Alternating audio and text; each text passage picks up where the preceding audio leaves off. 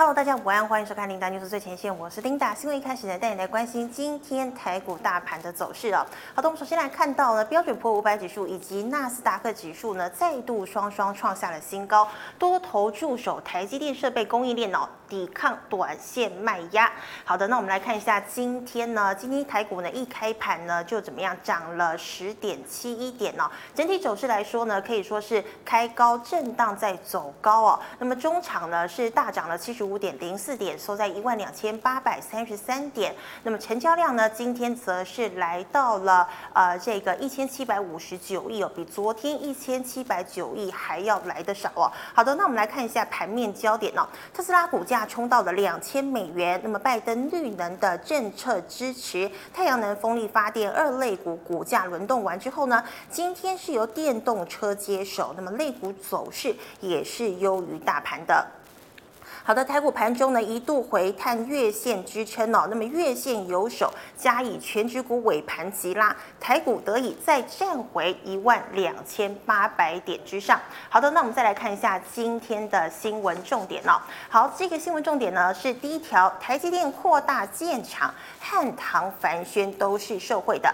再来呢，特斯拉飙涨，还有拜登的绿能政策呢，使得啊电动车行情看俏。再来最后一条哦，川普。打反路牌就选情，那么抖音、微信。都是提告违宪。好，首先我们来关注台积电扩大建厂的这条消息。我们知道台积电呢，在二十五号，也就是昨天呢，举行了全球技术论坛哦。那么这个全球技术论坛呢，昨天是以线上方式来举行。那分别从北美啦、台湾啦、大陆啦，还有日本陆续登场。那么整场这个会议呢，是由这个台积电总裁魏哲家呢，跟大家报告了这个台积电建厂的消息以及技术的更新哦。好，那么台。台积电呢，目前呢是新建了二纳米以及三纳米的建厂计划。好，台南呢，我们知道呢，这个位于台南的南科晶圆十八厂的第一期到第三期呢，主要啊是用于五纳米的量产。其实呢，关于这个台积电五纳米哦，有很多的故事。等一下，琳达呢再帮大家复习一下。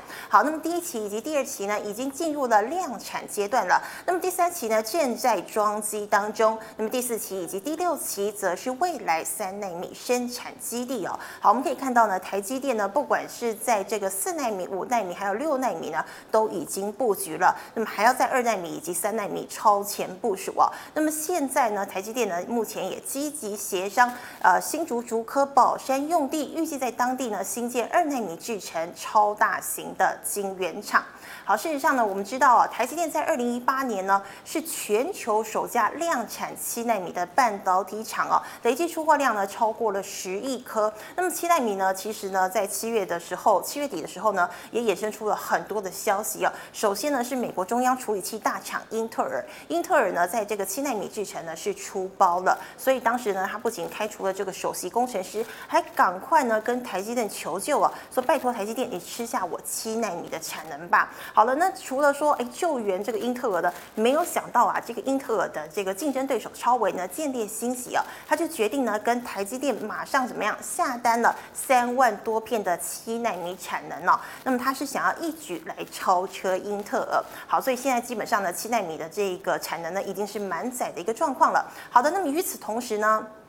台积电呢，现在又领先业界，率先进入了五奈米的量产。好，五奈米呢就有更多故事可以讲了。我们知道呢，美国总统川普呢，在今年五月的怎么样，是盯上了这个华语华为哦，对华为来开闸哦。那么这个时候呢，台积电呢就不能再出货给华为了。那么日期呢是设定在九月十四号，也就是半个多月后，台积电就不能再出货给华为了。那么当时呢，我们的联发科哦还可以出货给华为，但是第二轮的华为禁令之后呢，联发科呢怎么样？也同样不能再出货给华为了。好了，我们知道呢，台积电呢虽然不能出货给华为，但是啊，它好在有个宽限期，也就是在今年六月份的时候呢，呃，这个宽限期呢，也就是台积电呢把它的五纳米产能呢全部都贡献给了华为海思。好，海思呢是华为的子公司哦。那么海思出款了一款芯片呢，叫做麒麟九千。那么麒麟九千呢，主要呢是要使用这个五纳米的制程哦。那所以呢，在九月十四号台积电不能再出货给华为之后呢，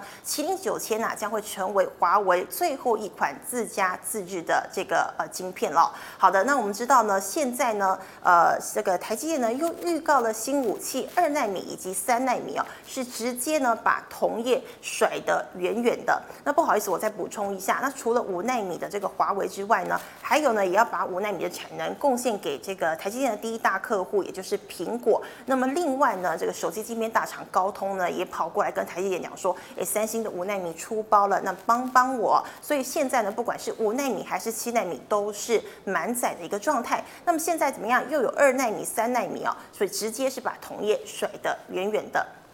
好的，我们来看一下这张图哦。那么这张图呢，我们知道呢，这个在五纳米的话，是在今年二零二零年上半年呢就会怎么样？是量产。但是基本上呢，业界以台积电过往每个世代制程相隔两年的惯例来推算的话，二纳米制程这个量产呢会落在这个二零二四年哦，在同业当中呢是跑第一，未来呢将可以持续夺下苹果、高通、辉达等国际一线大厂的订单。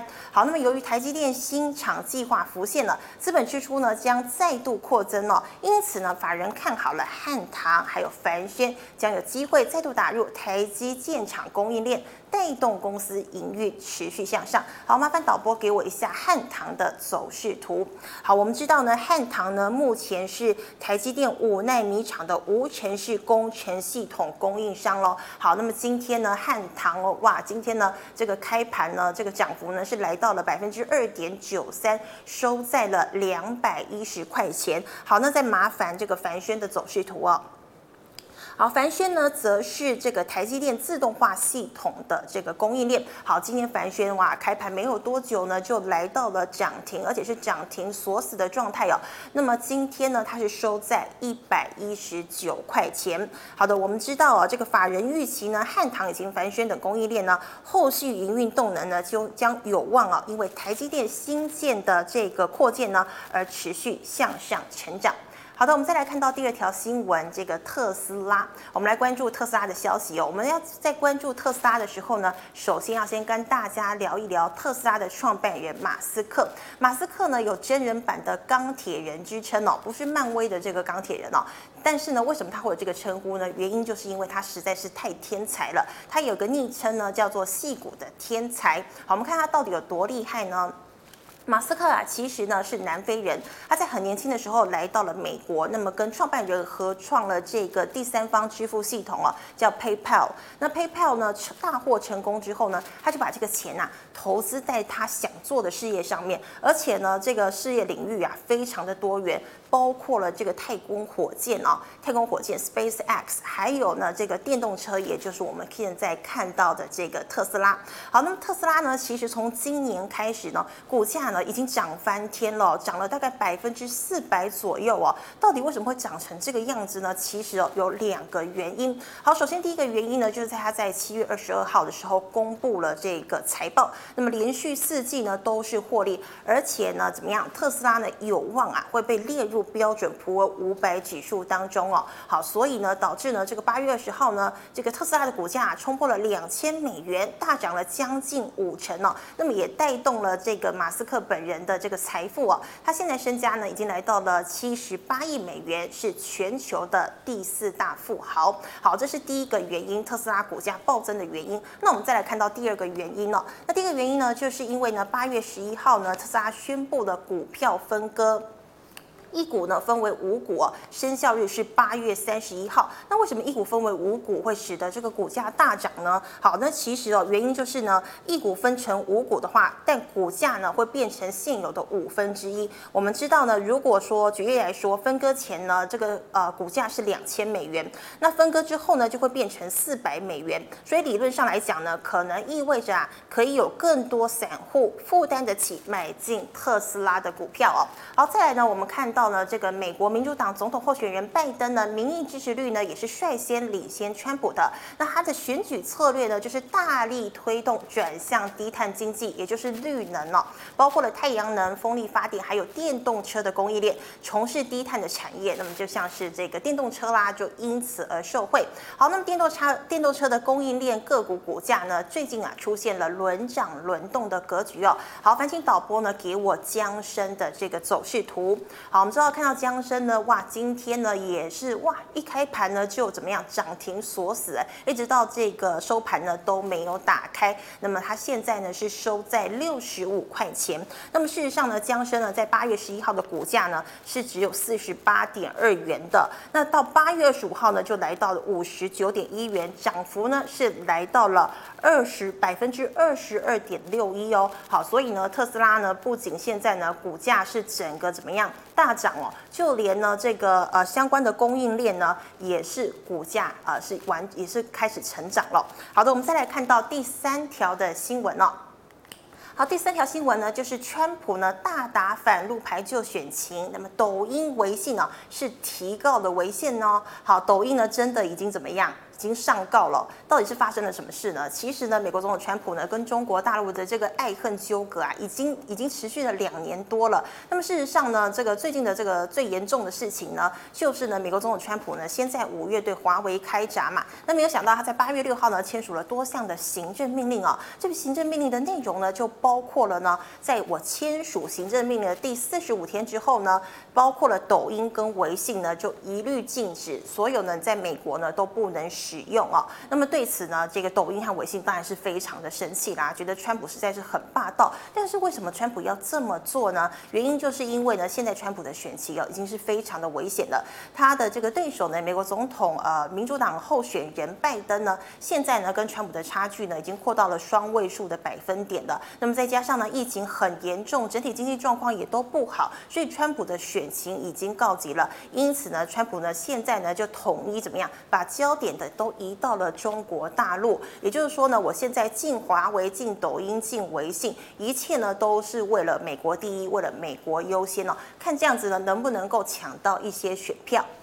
好，那么当然呢，抖音就很不开心嘛。那抖音呢，终于在前两天，也就是美国当地时间八月二十四号的时候呢，对川普政府提出了诉讼哦，状告川普政府呢对这个封杀令的四违宪、三越权等七宗大罪哦。起诉书呢罗列了川普签发这个封杀令违反了美国宪法第五修正法案哦。那么在没有经过正当的法律程序的情况之下呢，就要剥夺呢抖音在美国的合法业务还有财产哦，并。强制要求呢，抖音呢，美国资产出售，并向美国政府支付怎么样报酬？哎，好，这件事情呢，听起来真的是闻所未闻。首先呢，抖音呢，它并不是一家真正的大公司，它是字节跳动的子公司。好，一家子公司呢，在美国做营运哦。那没有想到呢，你现在强制我要被美国的企业并购之外呢，你还要跟我抽成呢。好，这件事情呢，这个川普真的实在是太霸道了。所以不仅啊，抖音、微信是这个提。告违宪啊，那其他国家也觉得开始觉得恐怖。那如果我接下来也有一个很夯的公司在美国做生意，那我是不是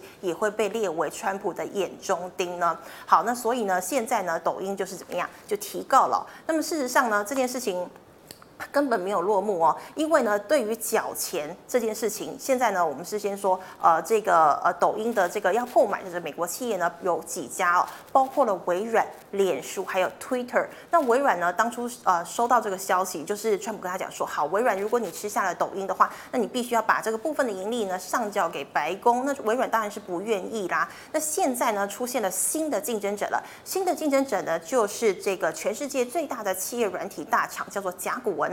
甲骨文的老板呢，是美国总统川普的好朋友，他叫做艾里森。好，那么艾里森呢也有意的要吃下抖音哦。为什么呢？因为传说啊，其实是这个美国总统川普牵线哦。他觉得微软你既然不听话的话呢，我直接叫我的朋友呢把抖音吃下。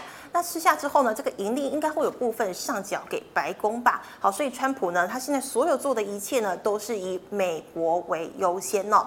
好，那么现在呢，我们知道呢，有好多家呢都要呃跟这个呃要呃互相来竞争，要吃下这个抖音哦。好，那但于微信呢，微信又是怎么一回事呢？其实进微信呢会比进抖音还要来的严重很多，因为呢，美国很多企业呢都是使用微信来跟中国的企业做联系，所以呢，如果呢你真的禁止了微信的话，不止中国受伤很严重哦。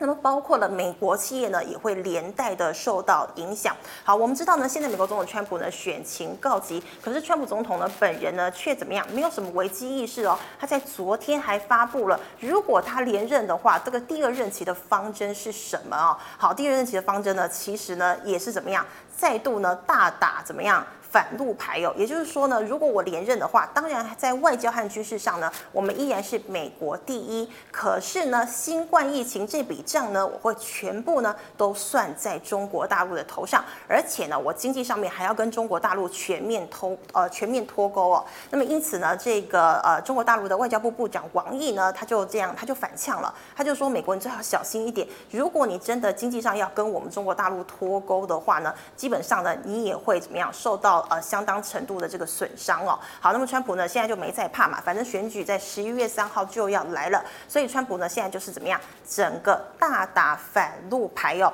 好，那其实呢，也有这个网友在讲说，其实美国跟苏联当初的这个冷战的时候，虽然说是冷战呐，但是私底下动作也是很多，但是都没有川普这次打中国大陆打得那么严重哦。可是呢，美国总统川普呢，基本上也是做一套说一套的人。那么，在这个十一月三号呢，总统大选答案就会揭晓了。他到底呢，是不是还会继续的打大陆打得那么严重呢？那十一月三号呢，这个答案应该就会呼之欲出了。好，感谢你的收看，观众朋友们，如果你喜欢我的节目内容呢，记得在脸书还有 YouTube 上按赞、分享以及订阅。我是 Linda，我们明天见喽，拜拜。